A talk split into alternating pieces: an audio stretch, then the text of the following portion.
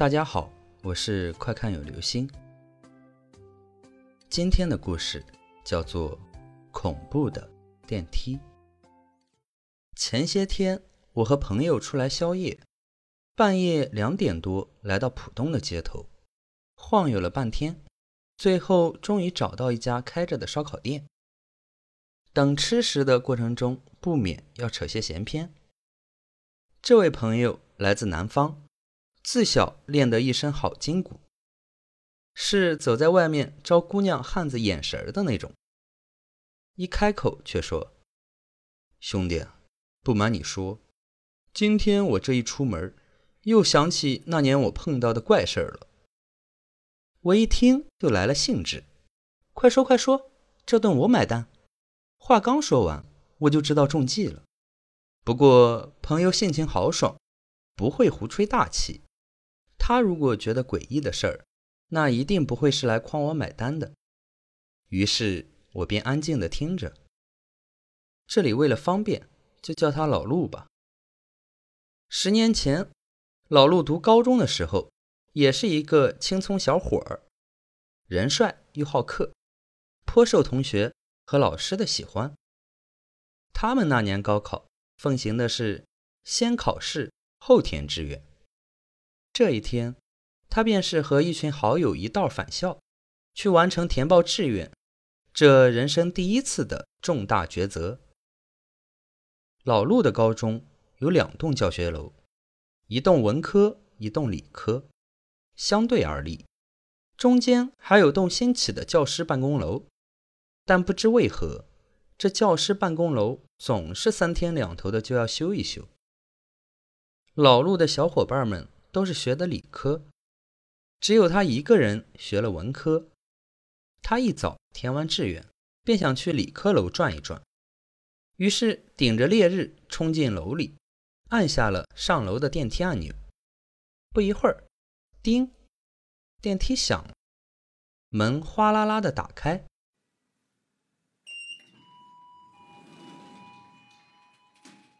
凉气自电梯里窜了出来。让浑身冒汗的老陆十分受用。电梯里此刻挤了不少人，老的、少的，男的、女的都有，一个个的面无表情。想必是天太热了，这人都跟死猪一样。老陆胡乱想着，挤进了电梯，站在众人面前，顺手按了九楼，电梯门关上了。缓缓上升，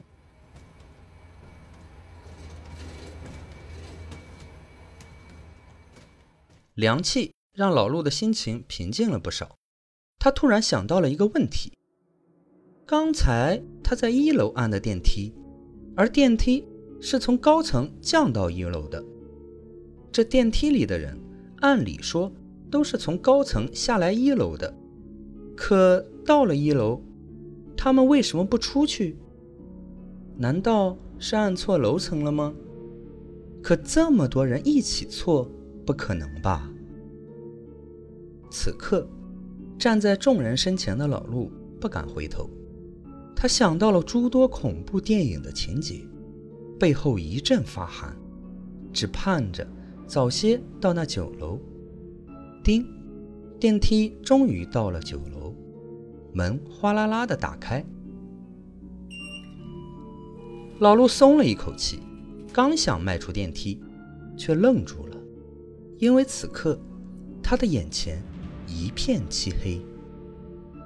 不是他被遮住了双眼，而是整个楼层都沉浸在黑暗之中，只有那电梯里橘色的灯光映出电梯口的一小片地面，他听不到一丝声音。甚至是背后那些人的呼吸声也听不见。老陆呼吸急促，巨大的恐惧感压在他的心头。出去，选择黑暗，还是留下来，继续和这些诡异的人在一起？真是一个艰难的选择。老陆咬了咬牙，他向来都是果敢的，于是他勇敢地迈出了步子，走出电梯。门在他身后哗啦啦的关上，把最后一丝光线也夺走。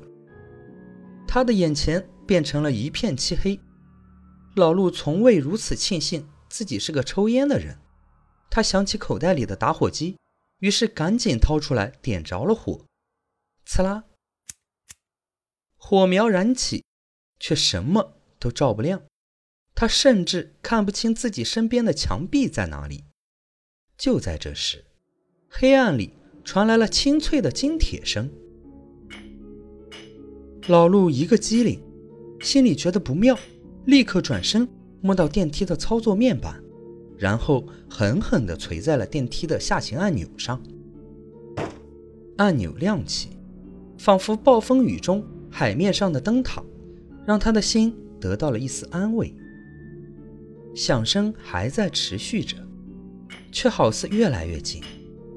老陆紧紧地贴在电梯的门上，不敢乱动。也不敢放开手中的打火机。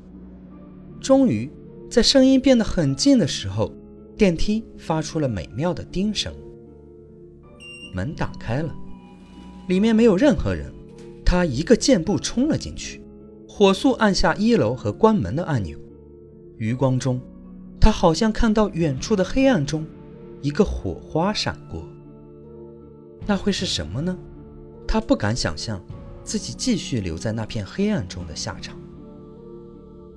当我走出电梯门时，我突然醒悟到，这栋楼并不是理科楼，而是那栋夹在之间的教师办公楼。我到现在都不明白，当时我为什么会跑进那栋楼。老陆心有余悸地回忆道。我和他已经吃完了烧烤，来到他住的地方。他按下电梯按钮，等电梯下来。那行，我就先回去了。我刚打算走，却被他喊住：“等下。”他等电梯打开，确认好里面没有人以后，才对我招了招手：“现在好了，晚安，拜拜。”这家伙居然还敢坐电梯！我回到自己的公寓，按下了电梯按钮，电梯很快就来了。里面居然站着一群人。要上来吗？一个大妈问道。我微笑地说：“不了，我突然很想锻炼身体了。”然后一个转身冲进了楼梯间。半夜三点钟，一群人坐毛的电梯呀！好了，这就是今天的故事。恐怖的电梯。你坐电梯的时候，有没有感觉到里面的冷气特别的冷呢？